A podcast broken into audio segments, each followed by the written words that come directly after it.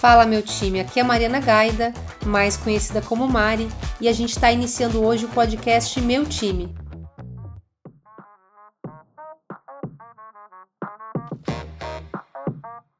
E aí, meu time, como sempre, um prazer estar aqui com vocês para falar um pouquinho sobre RH, startups, tecnologia e também trazer algumas dicas de carreira aí para a gente impulsionar os nossos próximos passos.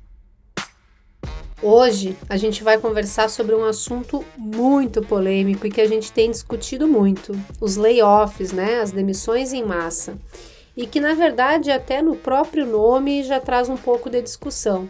Se a gente olhar a legislação trabalhista brasileira, o layoff ele é o termo usado para mostrar quais são alguns dispositivos aí, algumas estratégias, algumas ações que a empresa pode tomar para evitar a demissão em massa.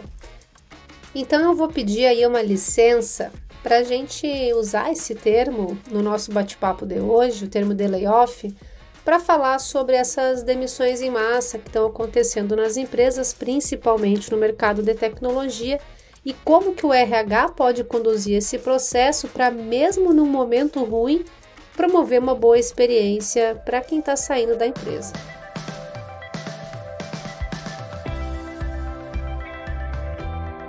Acho que é muito importante que a gente comece conversando e entendendo juntos quais são os motivos que podem levar uma empresa a fazer layoff.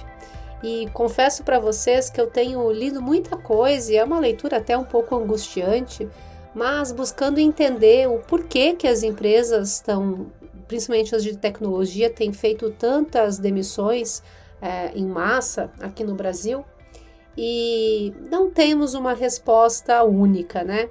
E eu acho que isso é importante quando a gente entende um processo de demissão em massa. Em geral, o motivo das demissões em massa sempre está relacionado a um corte de custo que a empresa precisa realizar. Mas os motivos desse corte de custo, que vão impactar diretamente a folha de pagamento, eles podem ser diferentes ou o, o que levou, a justificativa que está levando essa redução de custo pode ser diferente. Uma das coisas pode ser simplesmente uma redução de demanda. Então, a perda de um cliente, a perda de um projeto, isso é uma das coisas que pode reduzir a demanda da empresa e, a, e acabar resultando também numa redução da equipe. Um outro motivo que também pode ser, pode levar a uma demissão em massa é a crise econômica, ou geral, global, como a gente tem acompanhado, e principalmente para alguns países, e também crises de setor, né, por perda de recursos, ou por indisponibilidade de matéria-prima, ou por mudanças de tecnologia que podem acontecer e que podem acabar até matando um setor inteiro. A minha especialidade são as startups e nesse sentido, tem uma justificativa que pode levar à demissão em massa que eu acho que é importante compartilhar com vocês. Nas startups, a gente vive quatro estágios do negócio. O primeiro deles é quando é, o dono da empresa, o fundador, ele tem a ideia, uma ideia de solução, normalmente usando tecnologia, para algum problema que o público que ele quer atingir vive. Depois de identificar essa possível solução, ele precisa transformar isso num negócio. E, e aí que vem a segunda etapa desse processo, que é justamente a validação desse produto ou desse serviço que vai ser prestado. A gente precisa garantir que a gente vai conseguir monetizar e ter lucro com esse produto e com esse serviço no mercado em que a gente está inserido.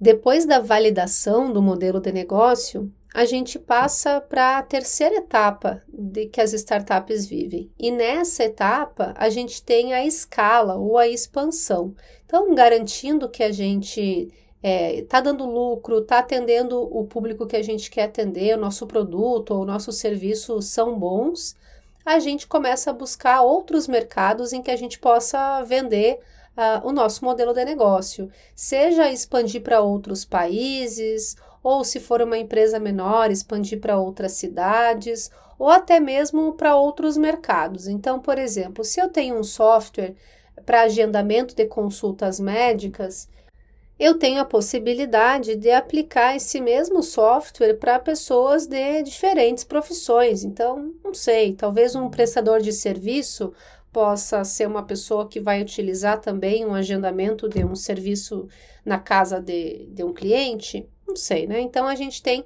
diferentes possibilidades de expansão e de escala, tanto geográficas quanto também do próprio mercado a quem a gente atende. E aí, gente, vem a quarta etapa do modelo de negócio das startups, que basicamente é a otimização de recursos. Então, eu passei pela ideia, eu fiz a validação do meu modelo de negócio, eu passei pelo processo de expansão ou de escala, e agora que eu sei como fazer bem o que eu faço, ganhar dinheiro com isso, eu vou buscar reduzir o meu custo fixo e otimizar os recursos para aumentar a margem de lucro que eu tenho em cima do meu produto ou do meu serviço.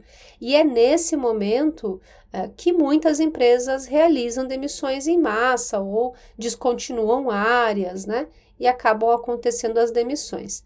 Então, é, coincidentemente, aqui no Brasil, muitas das empresas que já passaram por todas essas etapas é, passaram por elas mais ou menos no mesmo tempo, né? Então, muitas das empresas receberam investimento no mesmo período, se desenvolveram nesse, nesses últimos anos e estão chegando nessa fase de otimização de recursos no mesmo momento, o que invariavelmente faz com que hajam essas demissões.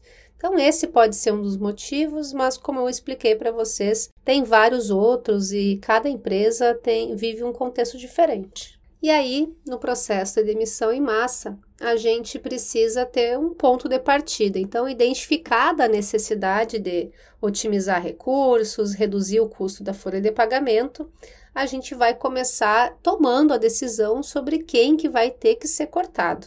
E para tomar essa decisão, eu acho que um mapeamento que é bastante justo e responsável de ser feito, pensando que a gente está tomando essa estratégia justamente para tentar ao máximo fazer com que o negócio sobreviva, a gente vai fazer um mapeamento de pessoas-chave.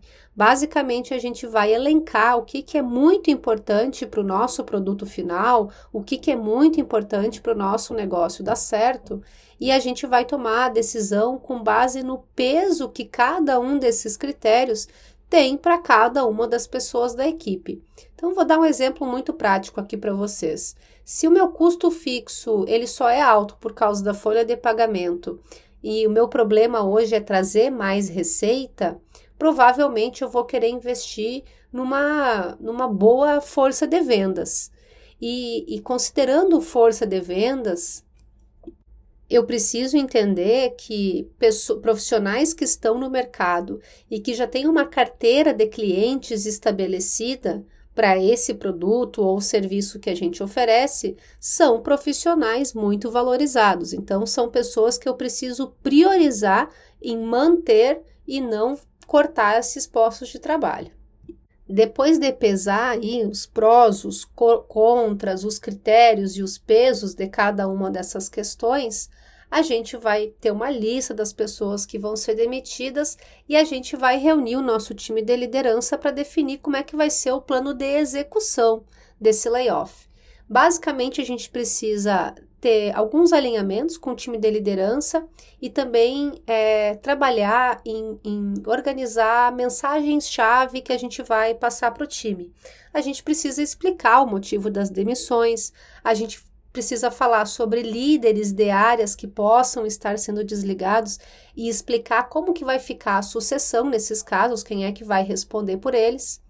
A gente também precisa muito explicar o momento do negócio, o que, que vai acontecer com os projetos, quais são os próximos passos para os nossos produtos e serviços, e também entender quais são os projetos que vão ser descontinuados para que as pessoas consigam se situar sobre o rumo do negócio. a necessidade da gente fazer essa comunicação e de ter essa mensagem-chave alinhada para passar para o time é justamente envolver todo mundo na adequação dos processos e desses novos times que vão se formar e que vão ser mantidos após a demissão em massa. Então, é muito importante que a gente consiga é, abrir esse canal de comunicação e tornar as pessoas que estão ficando na empresa também responsáveis por ajudar nessa adequação e nessa integração dos novos processos e dos novos times.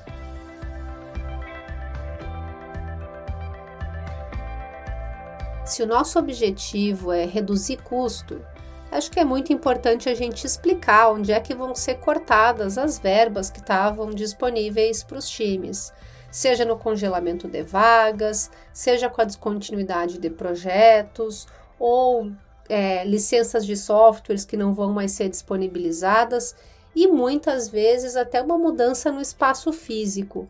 É esse tipo de informação que precisa estar comunicada de uma forma muito clara e transparente para que não se crie é, um contexto de insegurança para quem fica na empresa. Nesse momento, a gente vai encontrar recursos que possam nos apoiar nesse processo. Então, a gente vai, por exemplo, apresentar de uma forma visual essa nova organização do time, seja com organograma, seja com fotos, mas é muito importante que as pessoas consigam visualizar.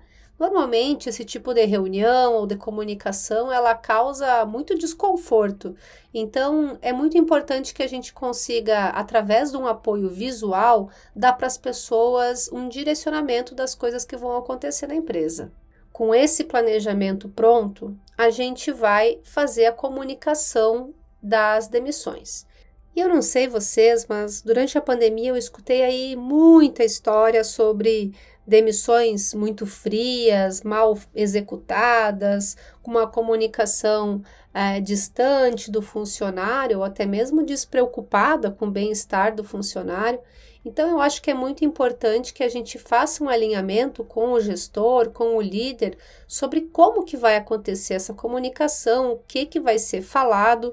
E nesse tópico, pessoal, as dicas são simples. Eu acho que a gente realmente precisa ser humano, é, pensar naquele colega de trabalho que está perdendo a sua oportunidade e como que a gente pode apoiá-lo nesse momento, dar um suporte, mas é, deixar claro de que essa é uma decisão que foi tomada pela empresa por uma questão financeira que na maior parte das vezes não está relacionada à performance e inclusive eu sempre falo isso, o momento da demissão não é o momento do feedback. Se foi uma demissão decidida em função da performance, essa decisão já deveria ter acontecido antes.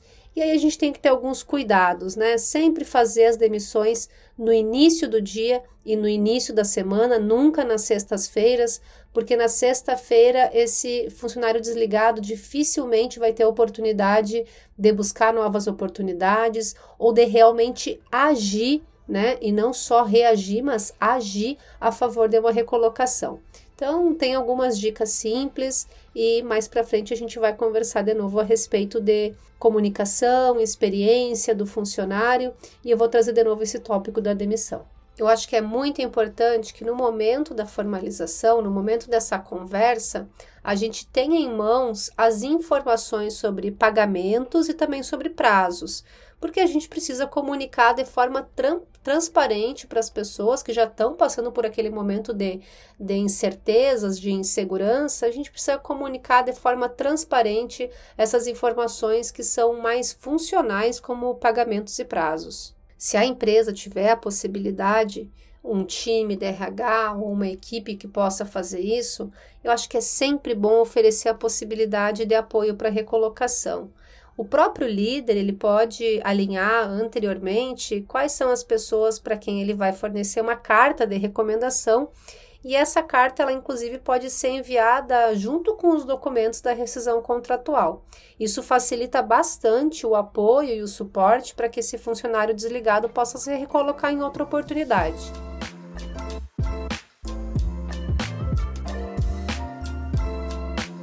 Por último, faz parte também do papel do RH garantir um processo bem fluido no offboarding, né? A gente fala muito sobre o onboarding, sobre a integração de novos funcionários, mas essa parte do offboarding, de fazer a formalização, fazer a comunicação, garantir que a documentação esteja certa, remover acessos, devolver equipamentos, atualizar as bases, atualizar o organograma, a intranet, isso também é bastante importante, porque a gente garante é, um fechamento daquele contrato anterior e daquela relação de trabalho e, inclusive, uma manutenção do time que ficou e que vai precisar, com certeza, de todo o apoio do mundo para manter a moral lá em cima e a performance do time e das entregas. E é isso, meu time. Em geral, trago assuntos mais positivos. Esse não é dos melhores, mas se a gente pode fazer é, demissões e layoffs com carinho e com cuidado, com certeza a experiência desse funcionário que está saindo da empresa vai ser muito diferente. E eu tenho certeza que com os RHs que eu estou conversando aqui, a gente vai querer garantir essa experiência positiva. Foi um prazer estar aqui com vocês. É, sigam conectados aqui no nosso podcast e também nas minhas redes sociais, principalmente no LinkedIn, onde eu compartilho com vocês algumas dicas que podem ser bem interessantes para a gente impulsionar nossa carreira juntos. Contem comigo e até a próxima. Valeu, pessoal!